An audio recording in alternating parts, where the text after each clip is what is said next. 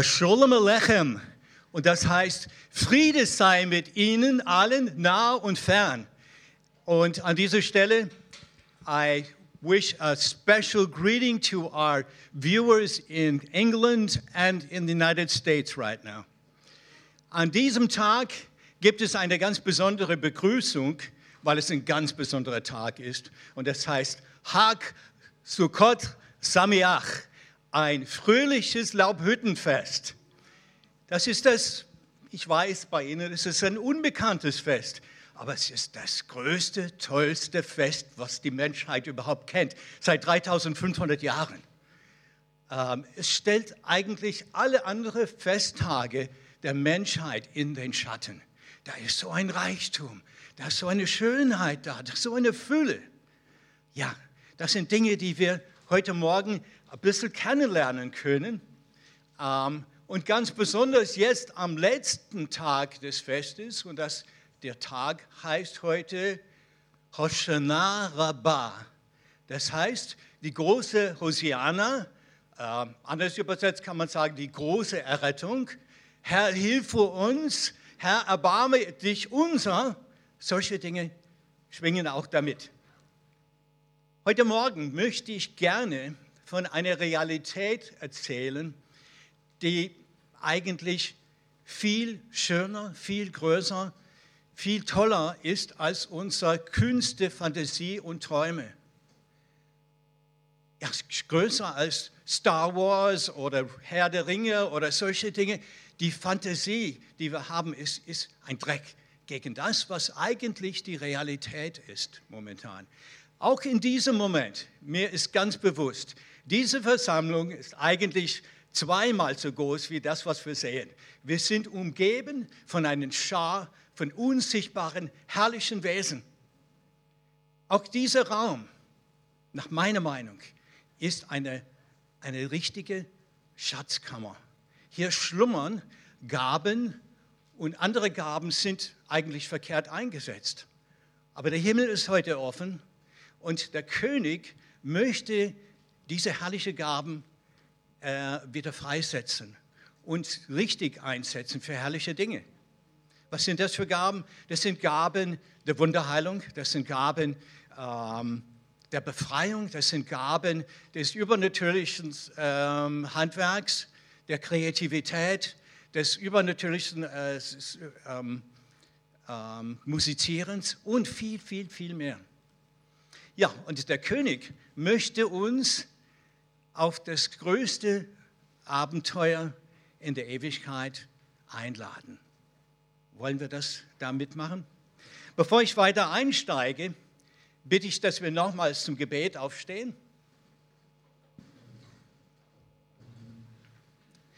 Avinu Malkenu, unser Vater, unser König, diese Minuten kommen in der Ewigkeit nicht wieder. Herr, und ich weiß, ich trage eine große Verantwortung vor den Menschenseelen, die hier versammelt sind und auch im Internet. Und ich bitte, dass du mir die Worte auf die Zunge legst. Ich will nicht meine Gedanken, meine Ideen weitergeben, sondern deine, direkt von deinem Herzen. Ich will ein Segen für den Menschen hier sein, für alle, die hier sind und die alle im Internet sind, Vater. Und ich bitte, dass du jetzt alle Blockaden zum Hören und steinerne Herzen wegnimmst und dass wir verändert diesen Raum, diese Stunde verlassen, Herr, zu deiner Verherrlichung. Im Namen Yeshua HaMashiach, im Namen Jesu Christi. Amen. Sie dürfen sich setzen. Im 18. Jahrhundert regierte ein Mensch mit Namen Friedrich II. der Große in Preußen. Dieser Kaiser äh, hat auch den, den Spitznamen Fritz, der alte Fritz, er war Agnostiker eigentlich.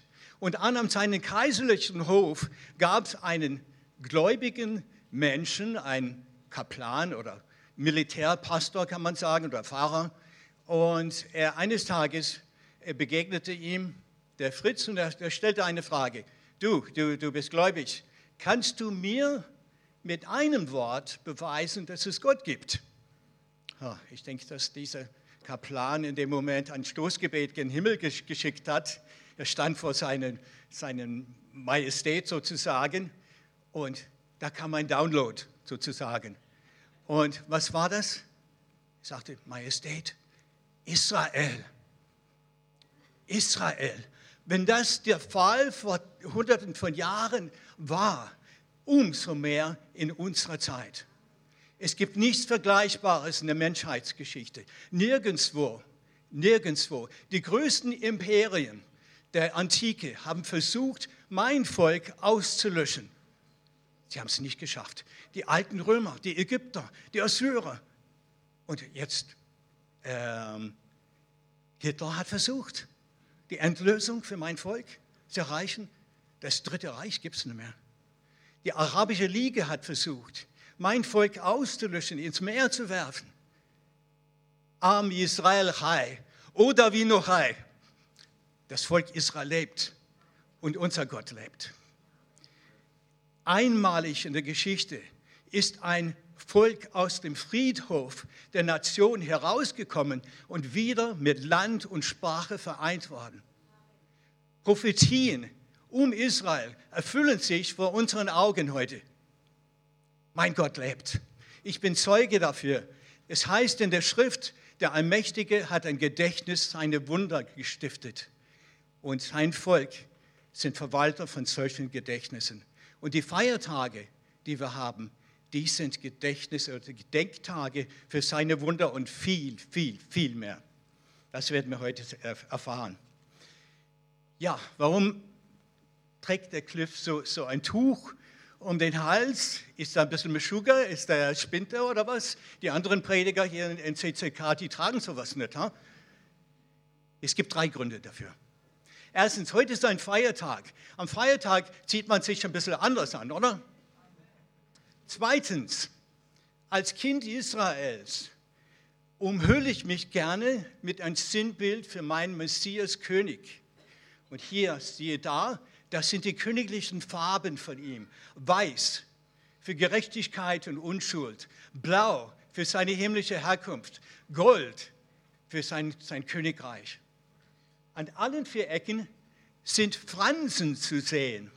Wir Juden nennen sie aber Arkanafot. Das heißt, die vier Flügel. Was hat das mit, mit dem König zu tun? Das heißt in der Schrift, er ist die Sonne der Gerechtigkeit mit Heilung in seinen Flügeln sozusagen. Und wo Jesus auf dieser Welt war, was hat er gemacht? Er ist durch die Menschenmengen gegangen, die krank und, und versklavt waren. Und diejenigen, die krank waren und diese Flügel angefasst haben, wurden sofort geheilt. Das ist ein Sinnbild für meinen König. Wenn wir auf den Flughafen gehen und zum Schalter gehen, um einzuchecken für einen Flug, was finden wir dort? Das Personal, also die Angestellten, haben meistens äh, die Farben von ihrer Fluggesellschaft als Uniform an, oder? Ich bin Vertreter von einer Fluggesellschaft mit Namen Königreich des Himmels. Ihre Flugtickets, ob sie im Internet jetzt heute sind oder hier in diesem Raum, Ihre Flugtickets liegen schon bereit. Mein Chef, der Zimmermann von Galiläa, hat schon die Flugtickets bezahlt. Sie müssen einfach sie abholen und einchecken. Aber mehr dazu später. Gut, äh, Jan, das erste Bild. Heute bei diesem Fest geht es darum, wer ist dieser König? Wie ist dieser König? Das ist eigentlich der Inhalt von diesem Fest. Und wie ist sein Königreich? Ich bin auch sozusagen ein Reisebüro des Himmels und ich möchte uns auf diese Reise nehmen und zeigen, wie herrlich dieses Königreich ist, dass keiner das versäumen soll, dass alle diese Flugtickets annehmen sollen und dorthin fliegen, wo wir eigentlich hingehören. Alle Menschen, die je gelebt haben. So.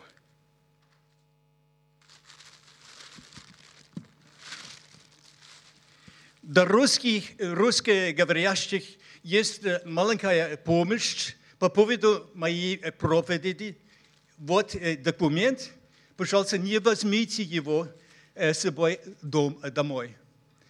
Also, was ich gerade eben gesagt habe, äh, für diejenigen, die unter uns Russisch sprechen, ich glaube, das sind einige unter uns heute Morgen, äh, gibt es eine kleine Hilfe für, das, für dieses Thema von meinem Predigt heute Morgen, und zwar auf Russisch. Ähm, das ist ein Dokument da, bitte liegen lassen und nicht mit nach Hause nehmen. Ich brauche es wieder. Gut.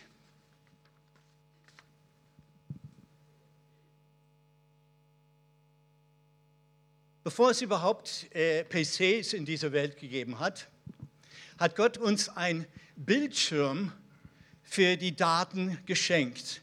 Also Roman hat es kurz vorhin geschildert.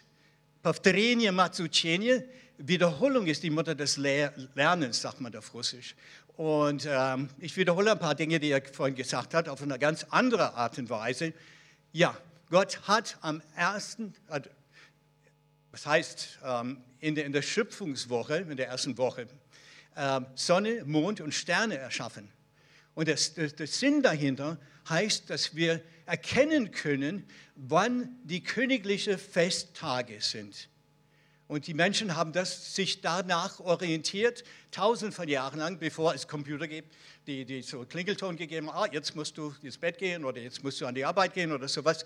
Das, dafür sind dieses, diese himmlischen Körperschaften für uns da wir singen viele Lieder im Leib Christi auf Englisch. Und die Christen machen ganz viele Dinge auf Englisch, aber das ist eigentlich nicht die Ursprache des Königreichs, sondern ich finde es gut, dass wenn Christen aus den Nationen, meine, meine Geschwister hier, auch ein paar hebräische Begriffe lernen.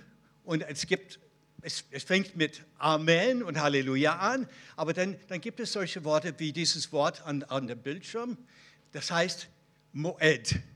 Und Moed hat er angefangen zu erklären, was das heißt. Es hat mehrere Bedeutungen.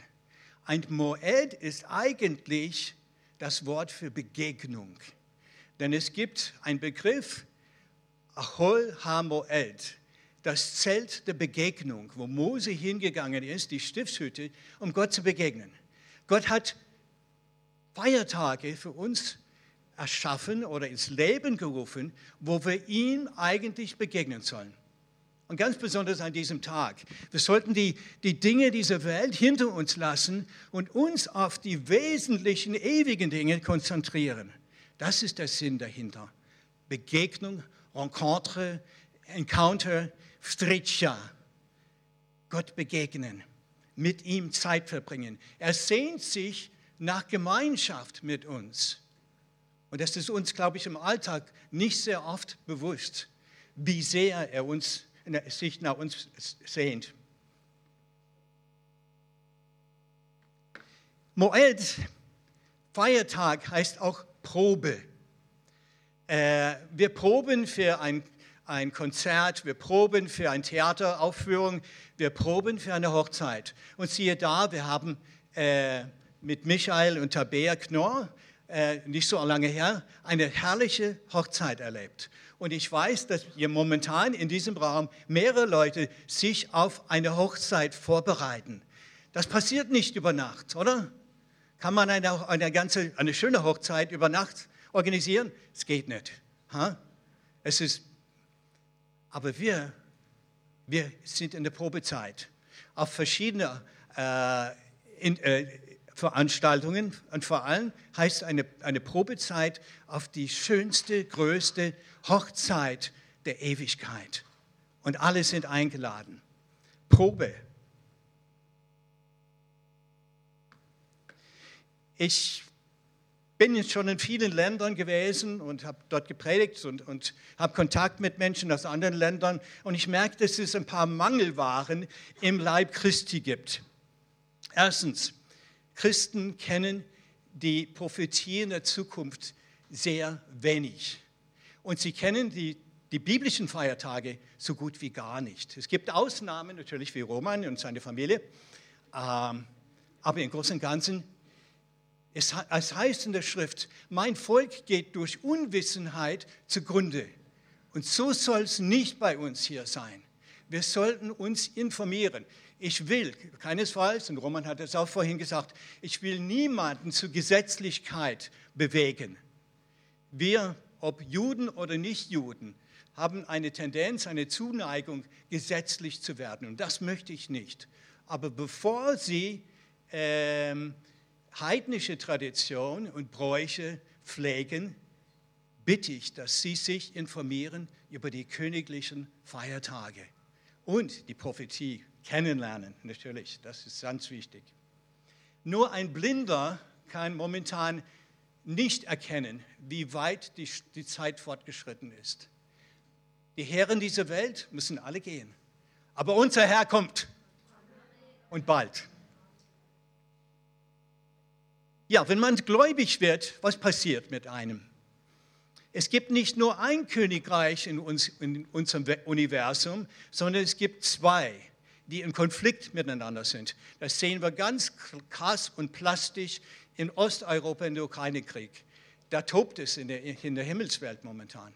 Aber wenn ein jemand, egal von welcher Nation, welchem Hintergrund er herkommt, gläubig wird, da passiert was. Er wird von der linken Seite auf diesem Bild aus dem Reich der Finsternis in das Reich seines lieben Sohnes versetzt. Und er wird was Neues werden. Er kommt in ein Königreich des Lichts. Und da sollte man auch diese königliche Festtage kennenlernen.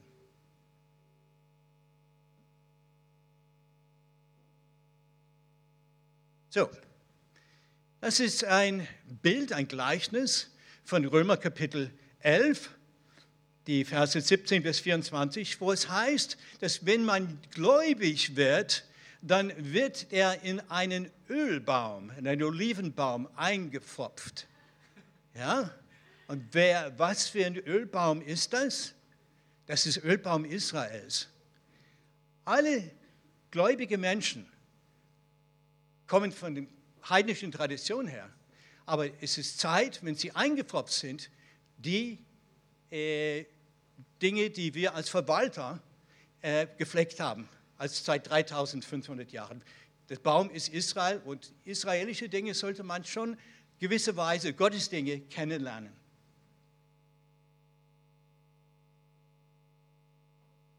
So, es gibt in Ephesus ein ähnliches Gleichnis, Epheser 2, 14 bis 16. Und das heißt, er hat die Zwischenmauer zwischen meinem Volk und ihren Völkerschaften niedergerissen und aus zwei eins gemacht. Wir sind ein Volk jetzt in dem König, Messias. Und deswegen sollte man auch, wenn wir zusammen sind, wir dienen einander mit unseren Erkenntnissen und Gaben, die wir haben, äh, die messianischen Juden haben verschiedene Dinge, die sie als, als äh, Christen aus den Nationen nicht haben. Aber sie haben Dinge, die für uns sehr nützlich sind, wenn wir Königreich Gottes weiter in dieser Welt bauen möchten. Viele Christen, gerade gestern war ein Umzug in Jerusalem. Wer war anwesend? Christen aus 70 bis 100 Nationen, Tausende von Christen von Asien, von Afrika, von Australien, von Südamerika, Zentralamerika, Nordamerika und von allen Inseln dieser Welt. Ich könnte hunderte von Bildern zeigen. Gott will uns zusammenführen. Diese Christen, warum sind sie da? Sie erkennen, Laubhüttenfest ist nicht nur ein Fest, was 3500 Jahre alt ist, sondern ein Fest, was in der in der weiten Zukunft, nach mindestens 1000 Jahren noch existieren wird. Und dort heißt es in Zachariah Kapitel 14, dass wenn eine Nation mindestens nicht irgendwelche Vertreter nach Jerusalem zum Laubhüttenfest schickt, dann wird ihr Land kein Regen bekommen. Es wird eine Dürre geben. Sie werden verhungern. Ist das wichtig für, für, für uns zu wissen? Wenn es dem Schöpfer Gott wichtig ist, sollten wir uns informieren, oder? Ganz wichtig. So, das, und, und die kommen zusammen seit Jahren. Bis zu 100 Nationen sind da. Wir haben auch hier im badischen Raum immer wieder mal Feste gefeiert und ich habe versucht, möglichst viele Nationen zusammenzubringen, um was zu pflegen. Es heißt, wenn wir zum Glauben kommen, dann sind wir ein Adam Chadash Echad. Wir sind ein neuer Mensch der Einheit. Wir kommen zusammen und bilden ein Volk. Wie ist unser König bei diesem Fest? Es gibt auch ein Thema und das heißt, Gott hat ein Königreich von nicht nur von einer Nation, von allen Völkerschaften, Sprachen und Nationen. Will er zusammenführen als Familie, als ein Leib, eine Herde, ein Hirte. So heißt es in Johannes 10.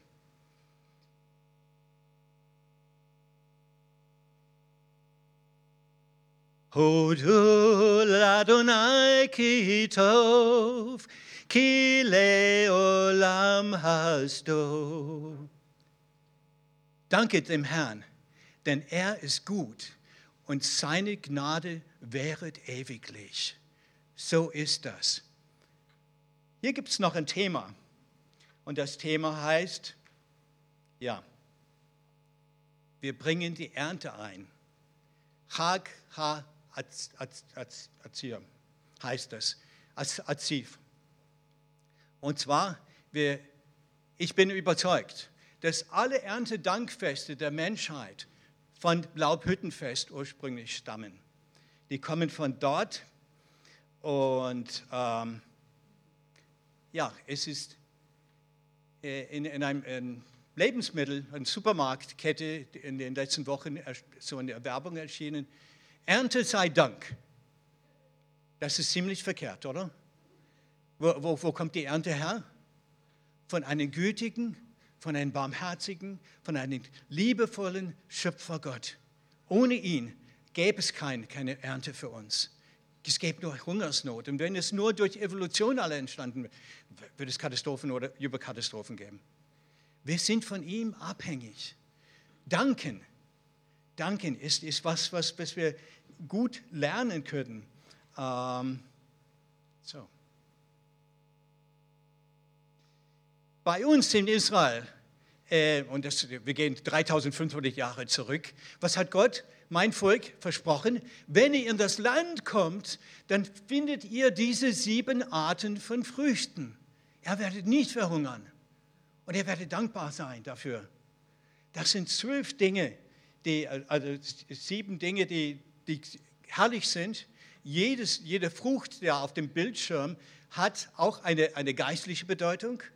Ähm, das werde, darüber werde ich nicht, nicht erzählen.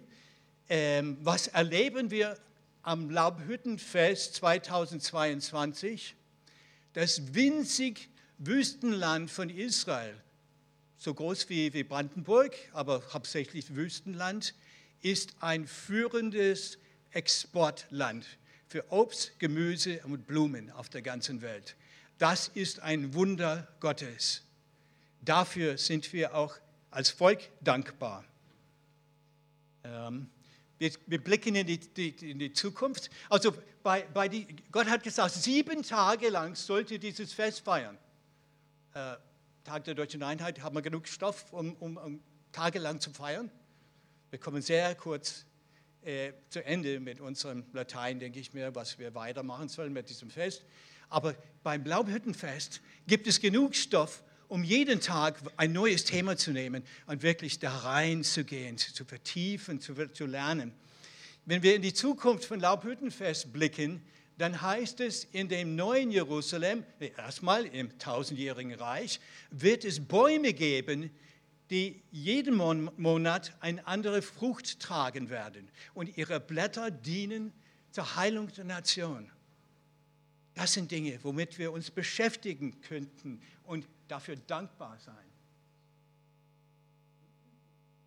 So, für die Gläubige unter uns sage ich, es gibt noch eine Frucht, wofür wir dankbar sein sollen, und das ist die Frucht des Heiligen Geistes.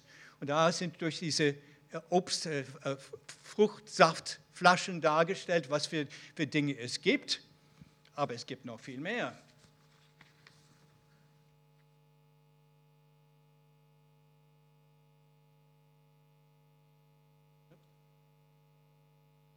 Es gibt auch äh, andere Früchte des Geistes sozusagen. Es gibt die Frucht der Lippen.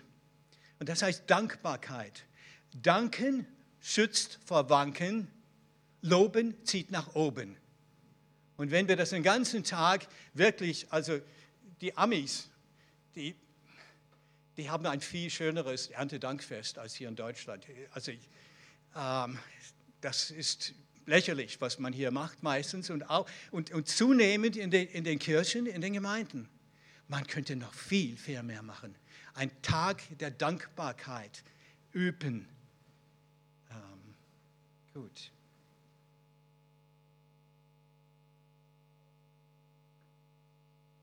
Wie ist unser König? Hier kommt ein weiteres Thema. Unser König hat als Mensch gelebt. Er hat alle Empfindungen eines Menschen mit uns erlebt. Er hat Mitleid mit uns. Er weint mit den Weinenden, er freut sich mit den Freunden, er tröstet, er stärkt, er bekräftigt. Und vor allem ist das ein König, der sagt, sieben Tage lang sollt ihr feiern und fröhlich sein. Tanzen, essen, richtig tanzen. Ich habe mich gefreut vorhin, dass ein paar Leute da hinten so, so angefangen hatten zu tanzen. Das kann man, wenn, wenn Zack da gewesen wäre, würden wir tanzen. Das kann ich äh, versichern. Ähm, gut. Unser König hat Spaß, Freude und Humor erfunden. Der Feind pervertiert diese Dinge aber er schenkt uns Fülle von Freude. Fülle von Freude ist vor seinem Angesicht Lieblichkeiten in deine Rechten immer da, heißt es im Psalm 16, Vers 11. Dann heißt es auch bei Philippa 4, Vers 4, freut euch in dem Herrn. Abermals sage ich, freut euch. Und an anderer Stelle heißt es, die Freude am Herrn ist unsere Kraft, ist unsere Stärke. Ein Freudenfest ist Laubhüttenfest. Ein Thema. Wir können uns den ganzen Tag. Und was, was gibt es? Äh, ihr, ihr da, da, da hinten, habt ihr Vorfreude auf die Hochzeit? Ja? Freut euch darauf? Ja, ich hoffe so. Okay. Gut. So, ein weiteres Thema. Das ist Thema Nummer vier. Im Mittelpunkt steht eine Laubhütte. Sukkah genannt. Also das, das ganze Fest heißt Sukkot und das heißt die Laubhütten-Mehrzahl sozusagen. Was wir hier sehen, das sind orthodoxe Juden. Sie sind kurz vor, vor, vor dem Anfang von dem Fest und sie holen sich riesengroße Palmwedel und solche Dinge ja, ähm, für ihre Laubhütte daheim. Meistens auf einem Balkon, weil sie wenig Platz haben. Aber es gibt Variation hoffe, dass man das einigermaßen sehen kann. Ähm, es gibt, es gibt Laubhütten auf Kamelen, es gibt Laubhütten auf, auf, auf Booten, es gibt, es gibt alle möglichen Variationen. Letztes Mal habe ich eine badische Laubhütte gezeigt. Ähm, ja, Gott will, dass wir was Schönes bauen und, und uns freuen darüber. Es gibt sehr extravagante Arten auch von diesem Fest. Und das, da sieht man dann wieder diese, diese sieben Arten der Freude, die Gott, Gott uns geschenkt hat im Volk Israel. Und letztes Mal haben wir über die Antike gesprochen. Also dieses Fest existiert so wie unser König auch. Er war, er ist und er kommen wird. Und so ist dieses Fest, es ist nicht nur Dinge von der Vergangenheit, sondern Dinge von der Gegenwart und Dinge von der Zukunft, die, womit wir uns beschäftigen sollen. Und wir haben gesehen, dass Gott befohlen hat, Leute, ihr solltet solche Laubhütten bauen, weil ich euch 40 Jahre lang in der Wüste auch in Laubhütten wohnen ließ. Ähm, und da oben sehen wir, was, was wir, ja, es ist die Erkenntnis von uns messianischen Juden. Prüfet alles und behaltet das Gute bitte. Also, das ist kurz zusammengefasst, was wir letztes Mal gesehen haben. Wieder ein Thema, Geburt des Messias zum Laubhüttenfest.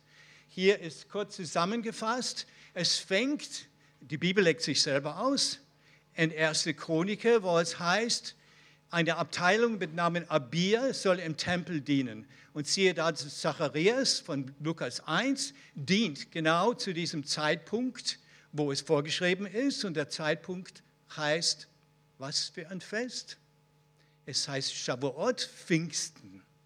Und er hat eine Begegnung mit den Engeln und siehe da, seine Ehefrau Elisabeth ist schwanger. Dann müssen wir sechs Monate später dazu tun. Denn es heißt im sechsten Monat, im, äh, im Lukas Kapitel 1, dass der Engel Gabriel zu einer Frau mit Namen Miriam oder Maria in Nazareth kommt und sagt, du wirst schwanger werden, ohne dass du einen Mann kennst. Denn das, was in dein, die Frucht deines Leibes wird durch den Heiligen Geist erzeugt. Ja? Und siehe da, sie bricht sofort auf das ist ein Fest von acht Tagen. Und sie kommt zu Elisabeth und Elisabeth, also zumindest das Kind in ihrem Mutterleib, Johannes, der Täufer, merkt, aha, sie ist auch schwanger. Hm. Drei Monate später, eine ganz normale Schwangerschaft heißt neun Monate und wir landen wieder bei einem biblischen Fest, bei einem Königsfest und das heißt Passafest, Ostern, sage ich ungern und an den Fest von acht Tagen wieder. Und was passiert? Die, der Johannes der Täufer kommt auf die Welt. Und wahrscheinlich am achten Tag, so wie es unsere Tradition ist, wird ein Kind beschnitten. Jetzt wird es ein bisschen interessanter. Im Dezember, wo Hanukkah ist, ein Fest des Heiligen Geistes, hat Maria erfahren, dass sie schwanger sein wird. Und siehe da, neun Monate später, Dezember, wo landen wir jetzt dann? September. Ah, da gibt es meistens ein Fest zu diesem Zeitpunkt. Und das Fest heißt Laubhüttenfest. So, Johannes in seinen Evangelien ist anders als Lukas in den anderen Evangelien. Er sagt, er benutzt andere Dinge, um, um die, die Geburt von Jesus zu beschreiben. Aber das sind Dinge von dem Laubhüttenfest. Und vor allem sagt er, das Wort wurde Fleisch und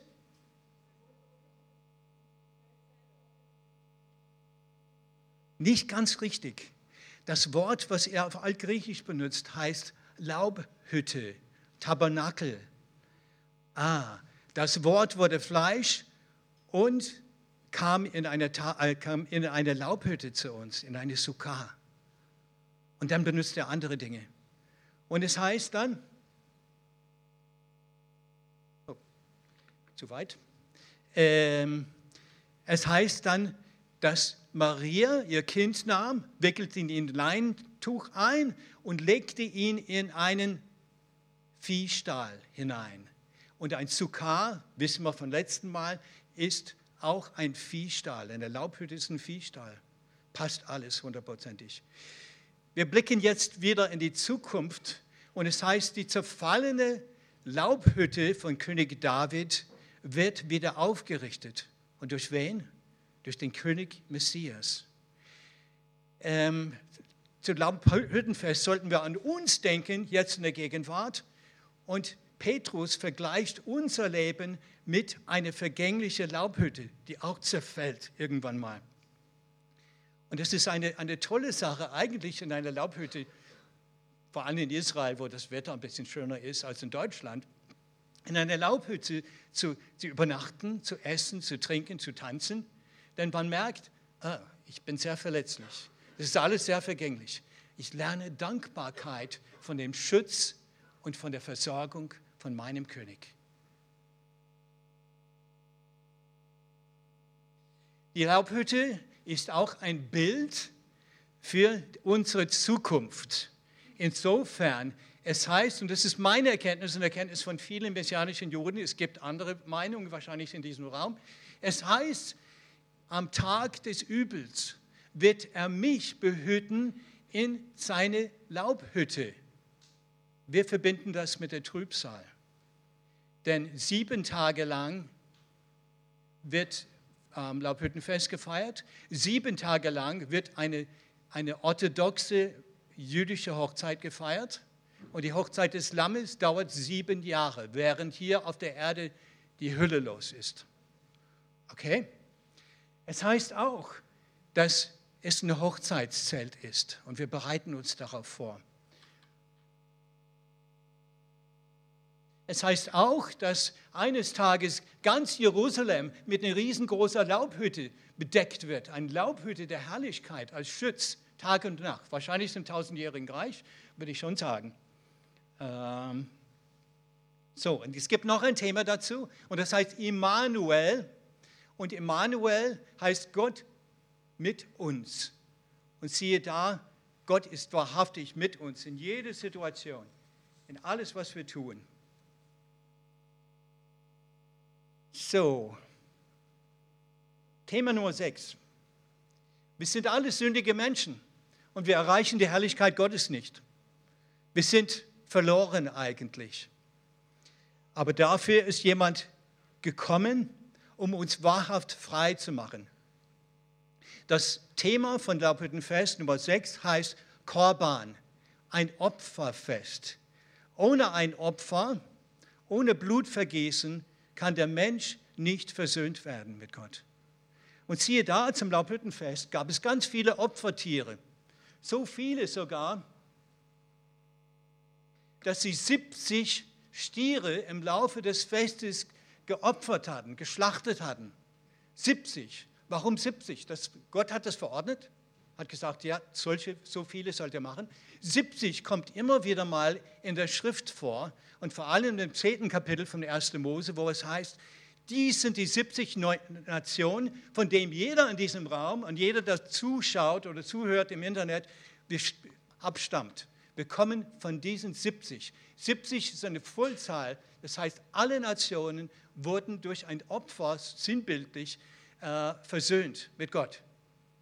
Und wer macht das ein für allemal? Jesus sagte zu diesem Zeitpunkt von Laubhüttenfest, wer in meinem Wort bleibt, er ist wahrhaftig frei. Wenn der Menschensohn jemand frei macht, so ist er wahrhaftig frei. Ein, genau zu diesem Fest kam auch eine Ehebrecherin äh, zu ihm. Das heißt, sie wurde hingeschleppt zu ihm und sie wurde in eine Mitte von Pharisäern und Schriftgelehrten gestellt und hat gesagt, du Rabbi, was ist mit dieser Frau? Das heißt nach der Torah, wir sollten sie steinigen. Sie wurde bei Ehebruch ertappt. Was sollen wir mit ihr machen? Das Ende von der Geschichte kennen Sie, oder? Sie wurde freigesprochen. Also die, die, die Frage von dem Messias war, derjenige unter euch, der ohne Sünde ist, darf den ersten Stein auf sie werfen. Und angefangen mit den Ältesten gingen sie alle allmählich weg, bis sie alleine mit dem Messias blieb in der Mitte. Und dann heißt es, wer sind deine Ankläger? Die sind alle verschwunden. So erklage ich dich auch nicht an, sondern geh hin und sündige nicht mehr. Und er macht es möglich, dass wir das machen können. Er ist unser Korban, unser Opfer für alle Menschen aus allen Nationen. Ein weiteres Thema heißt, Thema Nummer sieben, Wasser. Ähm, zu diesem Zeitpunkt in der Antike, und es fängt jetzt wieder an, in unseren Tagen, Sie, Sie da in Israel haben Sie diese Wasserzeremonie, aber damals gingen die mit einer großen Gruppe von Menschen zum Teich Siloach, und Siloach heißt Gesandter, äh, und sie schöpften Wasser dort, und in Begleitung von Musikern, von Sängern. Dann sangen sie äh, Lieder wie, ähm, ihr werdet Wasser schöpfen aus den Quellen des Heils. Und sie brachten das dann hoch zum Tempel, zum Altar und dort wurde es als Opfer mit Wein ausgegossen. Aha. Jetzt an diesem Tag, vor circa 2000 Jahren, an diesem großen Tag, nachdem sie Wasser geschöpft hatten und aufgegossen hatten als Opfer, kommt der Messias, unser König, und was sagt er? Aber am letzten, dem höchsten Tag des Festes, trat Jeshua, Jesus, auf und rief, wen da dürstet, der komme zu mir und trinke. Wer an mich glaubt, von dessen Leib werden, wie die Schrift sagt, Ströme lebendiges Wasser, lebendigen Wassers fließen. Johannes 7, 37 und 38. Er ist die Quelle des lebendigen Wassers. Er ist die Quelle des Lebens. So, ich mache das nur bei Wasser jetzt. Das sehen wir bei diesem Fest. Vergangenheit, Gegenwart und Zukunft. In der Gegenwart, 40 Jahre in der Wüste, wir Israeliten oder Israelis denken an unsere Wüstenwanderung, wo ein Fels uns begleitete und aus diesem Fels kam Wasser des Lebens heraus in der Wüste dieser Welt. Haha. Und in 1. Korinther Kapitel 10 heißt es, der Fels aber, aus dem die Israeliten tranken, ist Christus. Jesus, der Messias, der König in der Wüste, in der Vergangenheit. Gegenwart. Wenn jemand sein Leben dem König übergibt, dann fängt das Wasser an zu sprudeln aus uns heraus in die Wüste dieser Welt. Und wir können andere Menschen ja ihr Durst stillen, wenn sie ja, Probleme haben. In der Zukunft heißt es ganz unten das Bild, heißt es zweimal, aus dem Thron des Königs wird ein Strom von kristallklaren Wasser sprudeln und ein Strom bilden bis in die Ebene von dem Toten Meer und es wird das Tote Meer wieder lebendig machen und in andere Richtung zum Mittelmeer zum Achsel hin irgendwo. Und das wird viel Leben hervorbringen. Und auch in der Ewigkeit, im neuen Jerusalem, wird es genauso passieren. Ein Strom aus dem Thron, wo der König Messias sitzt. So.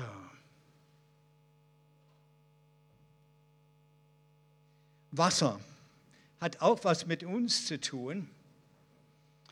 Ähm, und zwar, es heißt, das Wasserbad der Wiedergeburt ist reichlich ausgegossen durch den Messias. Und hier heißt es, das Wasserbad des Wortes reinigt uns und bereitet uns als Braut für die Hochzeit vor. Also Wasser hat viel für uns, eine große Bedeutung für uns. Ähm, und der Geist und die Braut, sie sprechen, komm. Und wer es hört, der komme herzu.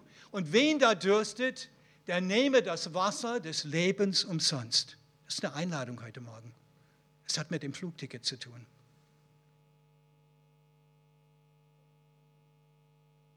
So, ein weiteres Thema heißt Grünzeug. Äh, Thema Nummer 8.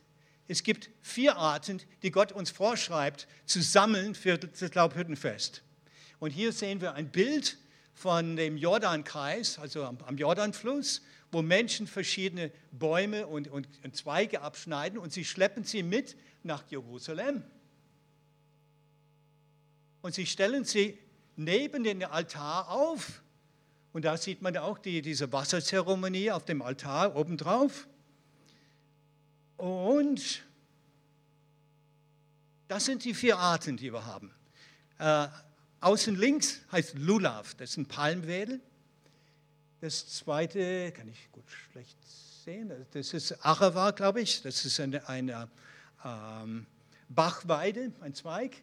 Daneben ist Hadas und das ist Myrte, eine Pflanze, die ganz niedrig ist und für, wurde für Hochzeiten benutzt und auch für medizinische Zwecke in dem Nahen Osten. Und außen rechts, diese Frucht heißt Etrog. Das ist eine Zitronenart, äh, die aus Indien stammt. Und diese Dinge sollte man sieben Tage lang mit sich schleppen. Und so sah das vor 2000 Jahren aus, wo Jesus auf der Welt war. Und die Leute sind mit diesem Gemüse und mit dem Obst da durch, durch die Gegend ge, gelatscht. Ja? Und was, was, was war der Sinn dahinter? Was, was, was könnte man... Es heißt aber, dass es ein Geheimnis ist, dass wir kennenlernen, und lösen können. Und zwar das Mann da links von unserer Zeit, der sowas auch macht wie in der Antike.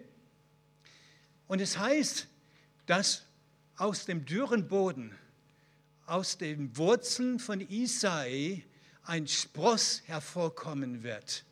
Und dieser Spross wird gesegnet sein und ein siebenfachen Geist wird auf ihn ruhen und er wird der Messias sein. Spross.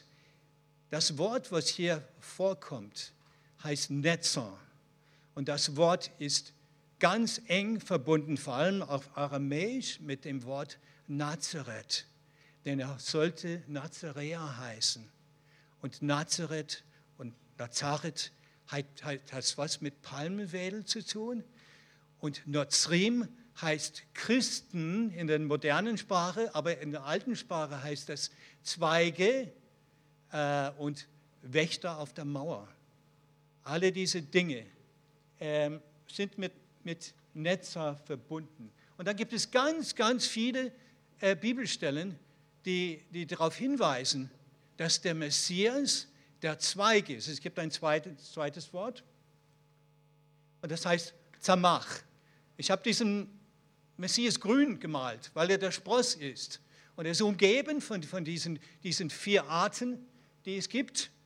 Und das heißt, dass dieser Spross oder dieser Ross oder Reis, Reis äh, wird abgeschnitten. Das heißt, er stirbt. Nach Daniel und, und Jesaja stirbt er. Er wird abgeschnitten, aber er kommt wieder zum Leben und er wird die, die schönste Zierde der ganzen Erde werden. Ha, das geht tief.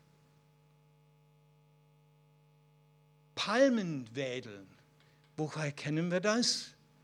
Wo beim Einzug des Messias, des Königs nach Jerusalem, da schnitten sie Palmwedel ab und lobten ihn damit. Und wenn wir in die Zukunft blicken, wir wissen, dass eines Tages Menschen aus allen Nationen, aus Afrika, Asien, Europa und so weiter, werden vor dem Thron des Königs stehen und mit Palmenwedel ihn anbeten.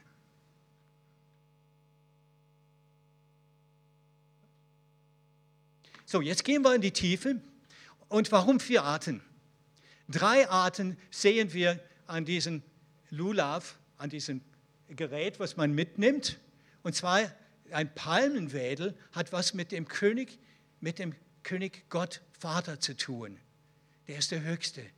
Er hat die Krone, diese Palmblätter bilden eine Krone auf einer Palme. Das, was sehr gedrungen ist, was nah bei der Erde ist, ist der Menschensohn Jesus. Und das, was am Wasser wächst, das hat was mit dem Heiligen Geist zu tun. Wir tragen eine Dreieinigkeit mit uns sieben Tage lang rum. Und dann kommt noch eine Frucht dazu. Und diese Frucht heißt nach dem Griechischen, Altgriechischen, dass er ähm, ein Erstlingsfrucht aus den Auferstandenen ist. Es hat einen süßen Duft des Sieges über Sünde, Tod und Teufel. Ähm, auch in diesen Tagen denken wir an den Stab, Hirtenstab von Aaron, der über Nacht plötzlich eine Dreieinigkeit trug, und zwar Früchte, Blätter und Blüten. Das hat was mit, mit dem Messias auch zu tun. Ein toter Hirtenstab kommt zum Leben. Ein Hirtenstab, er ist der Hirte. Und diese drei Dinge, er bringt Frucht durch sein Opfer sozusagen. Und er ist der hohe Priester. Ähm, ein weiteres Thema heißt, der König ist ein Fels oder ein Stein. Gepriesen sei der Fels, meine Erlösung. Hier sehen wir Esra zum Laubhüttenfest weit den Altar ein. Und sie feiern ein Riesenfest von Laubhüttenfest, sieben Tage lang. Und mit Musik und Posaunen und mit allen möglichen Dingen. Und hier sehen wir von unseren Tagen das, was man zum Laubhüttenfest schon achtmal versucht hat, ein Eckstein für den dritten Tempel zu setzen. Ich habe vorhin gesagt, nur ein Blinder kann die Zeit nicht erkennen. Im dritten Tempel sitzt nicht unser König Messias, sondern der böseste Weltherrscher, den es je gegeben hat. Und dieser Tempel ist total in Vorbereitung. Achtmal versucht, solche Ecksteine zu setzen, auch gesalbt vorher zum Laubhüttenfest. Und die Polizei hat es verhindert, weil sie wussten, es ist noch nicht dran. Das heißt Dritter Weltkrieg, wenn sie das, das versuchen. Steine setzen. Hier sieht man ein Bild von Moshe Rabino, Mose am Berg Horeb. Und er wollte Gott anschauen, aber Gott hat gesagt, Gott Vater, du darfst nicht auf mich blicken und am Leben bleiben, sondern ich habe eine Lösung für dich. Wenn du mich von hinten anblicken möchtest, dann halte ich meine Hand vor dir, da gibt es eine Kluft da an diesem Berg, an diesem Felsen. Und du stellst dich da rein und ich halte meine Hand vor, vor, vor dir. Und wenn ich vorbei bin, dann kannst du mich anschauen. Wir können ohne den Messias den Kluft, diese Kluft in den Felsen nicht vor Vater Gott, Vater Gott bestehen. Ohne ihn geht es nicht. Es gibt ein ganz tolles Lied, was viele vielleicht in diesem Raum kennen, das heißt Rock of Ages, cleft for me. You are, du bist meine Errettung, meine Erlösung. Finden wir Zuflucht in ihm? Wir haben das vorhin gehabt. 40 Jahre lang gab es einen Felsen, aus dem Wasser hervorkam, um die, die Völker, das Volk Israel und ihre Vieh zu tränken. Und das, das, dieser Fels war Jesus. Deswegen sieht es wie ein Monster aus. Es sollte gleichzeitig wie ein Mensch und wie ein Stein, wie ein Felsen sein. Und dieser Fels wurde geschlagen. Ah, geschlagen. Und nur dann kam das Wasser heraus. Kennen wir das? Jesus wurde am Kreuz für uns geschlagen. Und da kam Wasser und Blut heraus für die Erlösung, für die Rettung von allen Menschen. In der Wüste dieser Welt. Wo holen Sie Ihr Wasser heute? Haben Sie gute Quellen? Es gibt viele giftige Quellen in dieser Welt, aber ich kenne nur eine Quelle des Heils. Steine gibt es überall. Also das, äh, in der Bibel, das, der, der, Tag des Steins oder des Felsen, kann man, kann man äh, sagen, für, für Laubhüttenfels einen, einen, einen, besonderen Tag nehmen. Und siehe da, das sind ein paar Beispiele. Äh, wir sehen, dass äh, ganz oben ein kostbarer Eckstein ist für den Tempel des Heiligen Geistes gesetzt worden. Das heißt, wir ein Teil von diesem Tempel und Jesus ist der Eckstein davon. Es gibt einen Stein mit sieben Augen, der ein Stein der Erlösung ist. Und sieben ist Vollkommenheit und sieben heißt, er ist voll mit dem Heiligen Geist auch. Ähm, ganz unten ist ein Gleichnis von dem Messias selbst, wo er sagte, ich bin der sichere, das sichere Fundament. Gründest du dein Haus auf Sand oder auf Felsen? Und wenn wir das auf Felsen gründen, so sind wir sicher, auch wenn es Sturm und Regen kommt und Unwetter. Und außen rechts, also unten rechts, heißt es, dass ein Stein von einem Berg nicht durch Menschenhänden gelöst wurde.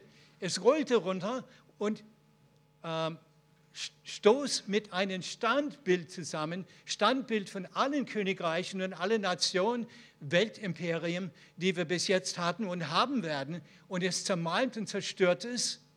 Und der Heilige Geist kommt, der Wind und weht alles weg.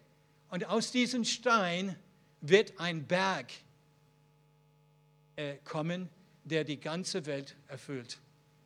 Ein Bild für den König Messias, Steinfels. Ein weiteres Thema von diesem Fest heißt Licht, Feuer und Herrlichkeit. Wo finden wir Führung in dieser Welt? Ich weiß nicht, ob irgendjemand in, in, Nordafrika in der Sahara war, in den Sanddünen, aber wenn man dort ist und, und ganz weit außen ist, kann man ganz, ganz leicht die Orientierung verlieren. Aber so ist das in dieser Welt mit so viel Fake News und solchen Dingen. Wir können leicht unsere Orientierung verlieren, aber dafür gab es zumindest vor 3500 Jahren, der Messias in eine Wolkensäule am Tag und der Feuersäule bei Nacht. Und er hat uns geführt, ganz sicher durch die Gefahren, durch diese gefallene Welt, zu dort, wo, wo wir hinkommen sollten.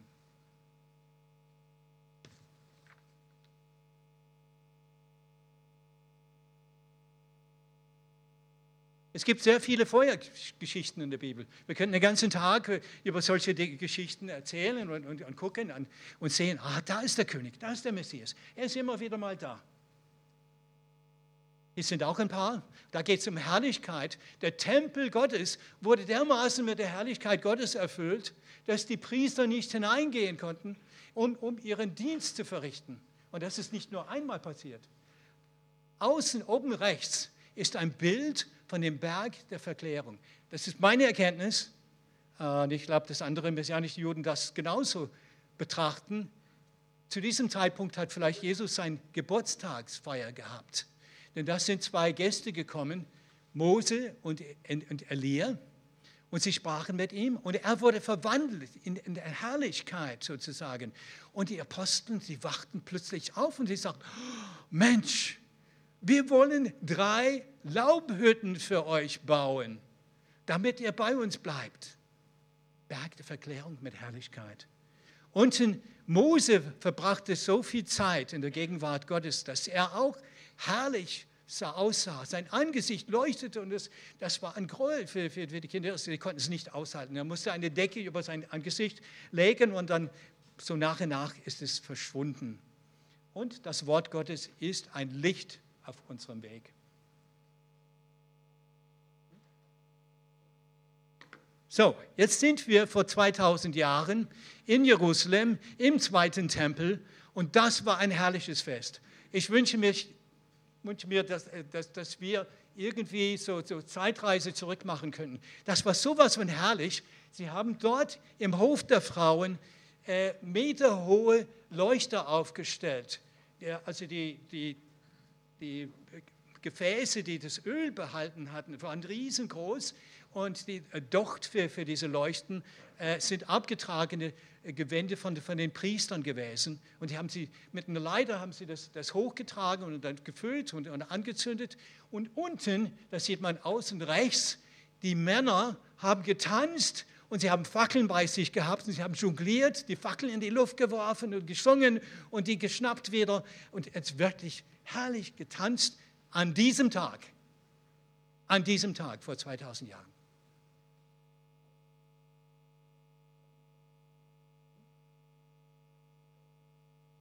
So, morgen, am morgigen Tag, ist auch ein Feiertag, aber es gehört auch zu diesen acht Tagen von, von Laubhüttenfest sozusagen.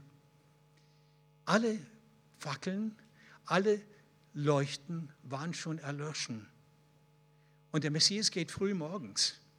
Er geht in den Tempel und er macht eine Aussage und er sagt, ich bin das Licht der Welt. Wer mir nachfolgt, der wird nicht wandeln in der Finsternis, sondern wird das Licht des Lebens haben. Johannes 8, Vers 12. Haben Sie genug Licht im Leben heute? Jetzt sind wir beim vorletzten Thema.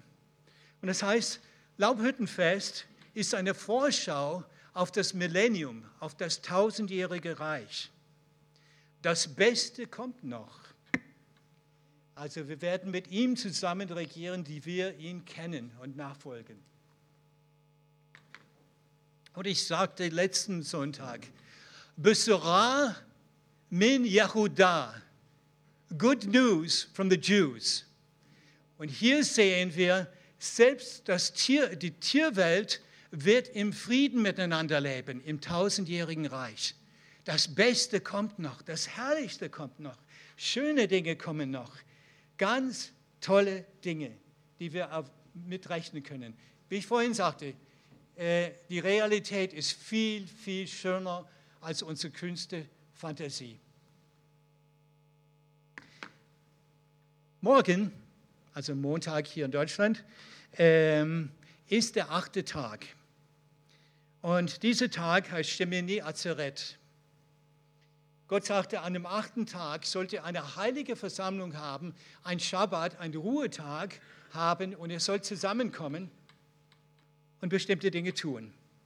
Inzwischen wir im Volk Israel nennen das Simchat Torah, Freude an der Torah oder Freude an, an Wort Gottes. Gibt es einen Tag in der Woche, wo Sie sich wirklich auf Zeit mit, mit der Bibel freuen? Oder eigentlich am bestenfalls jeden Morgen?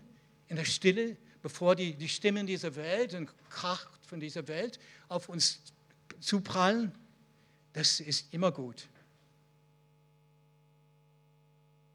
Und so ist diese Silhouette von einer Frau. Jeden Morgen, wir im Volk Israel, wir richten uns in Richtung Tempelberg und wir nehmen unsere Psalmen und wir lesen, wir beten vor dem Alltag. Und so macht das diese Frau auf dem Berg in Jerusalem. Am morgigen Tag, wenn wir in die Synagoge von Karlsruhe gehen, werden die Menschen die Torahrolle aus dem Torahschrein rausnehmen und sie werden durch die Reihen mit der Torahrolle tanzen. Wir lieben das Wort, wir küssen das Wort, wir saugen das Wort wie ein Schwamm auf und es stärkt uns, es segnet uns, es führt uns, es hilft uns, vor allem wenn das das Wort des Messias ist. So, wir kommen jetzt langsam zum Ende oder schnell zum Ende. Wir haben eine herrliche Schöpfung. Unser Schöpfer, König Gott, hat so tolle Dinge gemacht. Ähm, wenn wir die Blumenpracht sehen oder die, die lebende Juwelen im Urwald, äh, Kolibris, oder wenn wir an Korallenriff tauchen und, und sehen diese Vielfalt an Fischen und Korallen und, und Lebewesen, die es dort gibt. Oder wenn wir sogar die Steine und die Himmelszelt anschauen oder die Alpen, wir können uns richtig freuen. Wir können sagen, das ist was Herrliches. Ich, ich kann mich nicht davon trennen. Und deswegen machen wir Urlaub in schönen exotischen Ländern, oder? Um diese die Herrlichkeit der Schöpfung zu erleben. Aber ich sage eins, das, was in der Bibel steht, und das, was Menschen, die klinisch tot waren, und ich, ich bin überzeugt, dass Menschen klinisch tot waren und im Himmel waren, das, was berichtet wird, das setzt alles in Schatten, was wir auf dieser Erde kennen. Wir sollten langsam Heimweh nach was Größeren, was Besseren haben. Es ist nur ein Dreck, es ist vergänglich. Aber das, was da ist, die Menschen erzählen davon, dass es eine herrliche Stadt gibt, eine herrliche Stadt. So groß wie Europa eigentlich, wenn es runterkommt. Das neue Jerusalem. Goldene Straßen. Wir haben vorhin von dem, von dem lebenden Wasser aus dem Thron erzählt.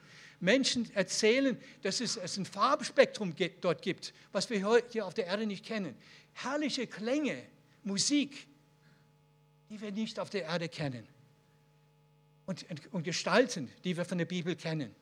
Engelwesen, die unbeschreiblich schön und, und, und ja, furcht, furcht, äh, furcht, äh, furchterregend sind. Vielen Dank. Gut. Wozu dienen diese Feste, vor allem die Herbstfeste? Sie sind prophetisch. Wenn wir sagen, dass die, ähm, bei der ersten Ankunft mindestens 460 Prophezeiungen erfüllt worden sind, wo Jesus auf die Welt kam, so bin ich der Meinung, dass genauso viele für unsere Zukunft, für seine zweite Ankunft da sind. Und wir sollen als Leib des Messias äh, wissen, was es noch gibt. Unwissenheit, durch Unwissenheit geht mein Volk zugrunde, heißt es. Und wir sollten nicht solche sein. Ja, die Feiertage dienen dazu, dass wir die Prophetien kennenlernen, die Muhadim.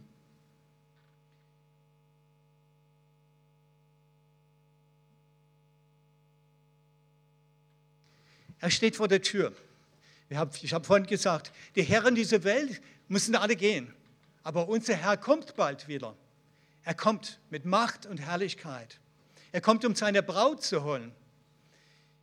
Jesus steht heute vor der Tür und klopft bei jedem von uns an, ob sie im Internet jetzt zuschauen oder hier in diesem Raum sind. Er klopft jetzt an.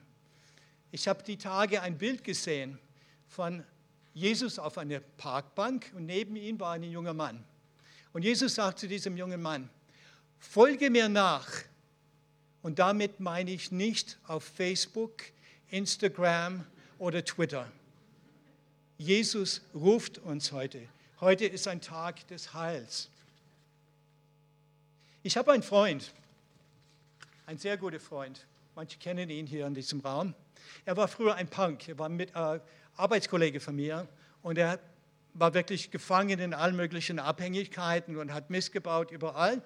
Und äh, er war Punk. Und ich habe gesagt, du, lieber Freund, du bist nur ein halber Punk.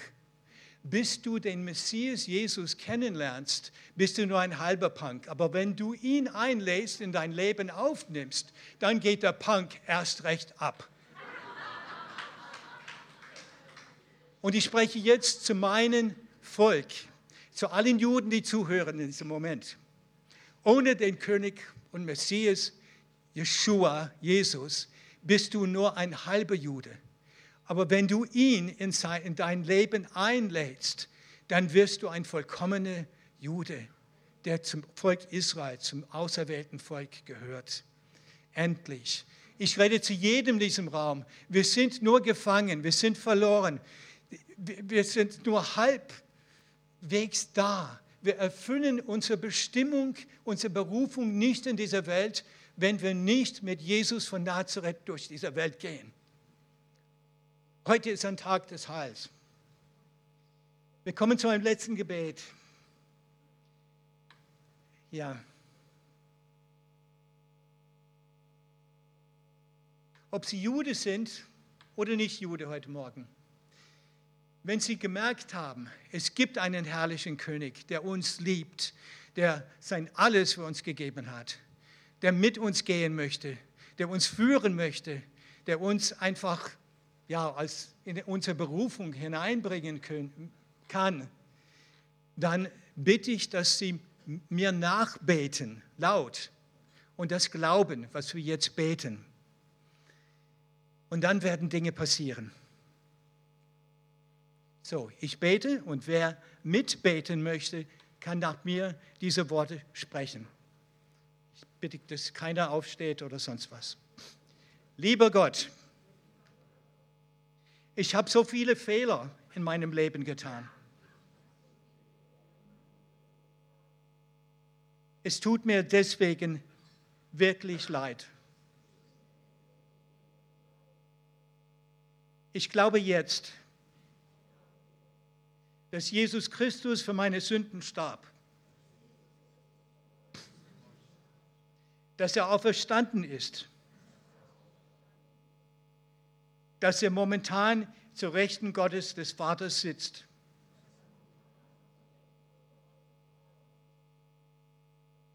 Ich glaube, dass sein Blut jede Sünde von mir versöhnt.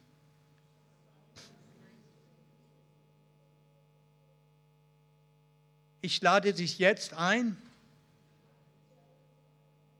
Jesus Christus, mein Herr Heiland und König zu sein.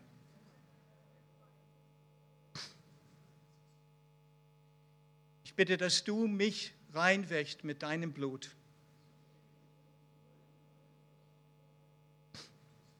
Mach aus mir eine neue Schöpfung durch deinen Heiligen Geist jetzt.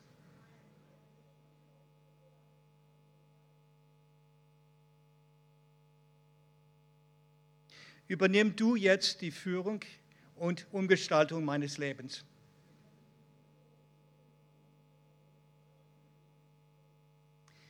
Und bringe mich nach deinem Zeitplan zu dir nach Hause.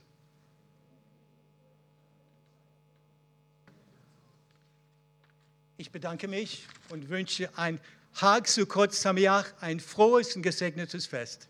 Vielen Dank für das Zuhören.